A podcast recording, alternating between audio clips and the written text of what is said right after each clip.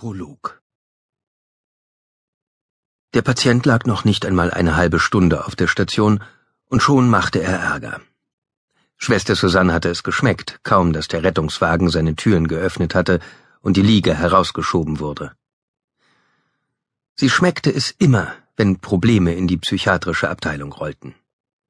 Dann zog es in ihrem Mund, als kaue sie auf Alufolie. Und diesen unangenehmen Effekt konnten auch Patienten auslösen, die auf den ersten Blick eher wie ein Opfer und nicht gewalttätig wirkten, so wie der Mann, der gerade in Zimmer 1310 den Alarm aktiviert hatte. Ausgerechnet um 19.55 Uhr. Hätte er noch fünf Minuten länger gewartet, wäre Susanne in der Pause gewesen. Jetzt musste sie mit leerem Magen den Gang heruntereilen. Nicht, dass sie abends großen Appetit gehabt hätte. Susanne achtete sehr auf ihre Linie. Tatsächlich war sie nicht sehr viel dicker als einige der stationär betreuten Anorexie-Patientinnen. Aber der kleine Salat und das halbe Ei zählten zur abendlichen Routine. Ein Paranoider mit Wahnvorstellungen leider auch, doch auf letzteren konnte sie gut verzichten. Der Patient war nackt, blutüberströmt und mit Schnittwunden an den Füßen im Schnee vor einem Supermarkt aufgegriffen worden, hatte verwahrlost, desorientiert und dehydriert gewirkt, aber sein Blick war wach und stetig, seine Aussprache klar gewesen. Und die Zähne? Zähne waren in Susans Augen immer ein sicheres Indiz für den Zustand der Seele, hatten keine Anzeichen von Alkohol, Nikotin oder Drogenmissbrauch gezeigt. Und dennoch habe ich es geschmeckt, dachte sie. Die eine Hand am Pieper, die andere am Schlüsselbund.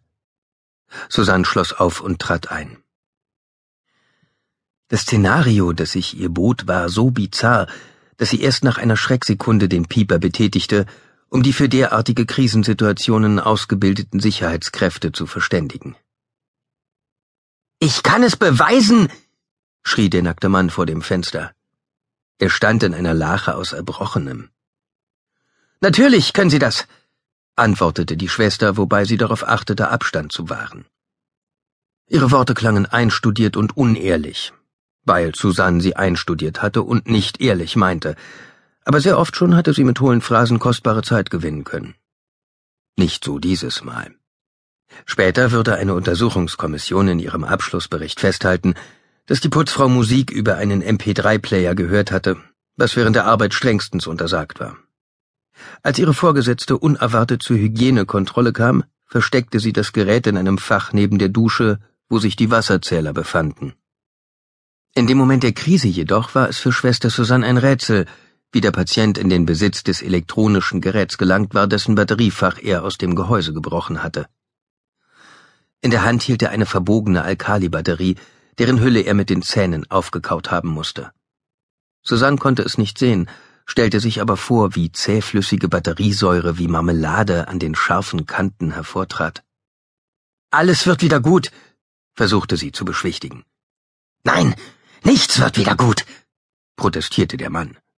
Hören Sie mir zu, ich bin nicht wahnsinnig. Ich habe versucht, mich zu übergeben, um ihn wieder aus meinem Magen herauszubekommen, aber vielleicht habe ich ihn schon verdaut. Bitte, ihr müsst mich röntgen, ihr müsst meinen Körper röntgen, der Beweis steckt in mir drin.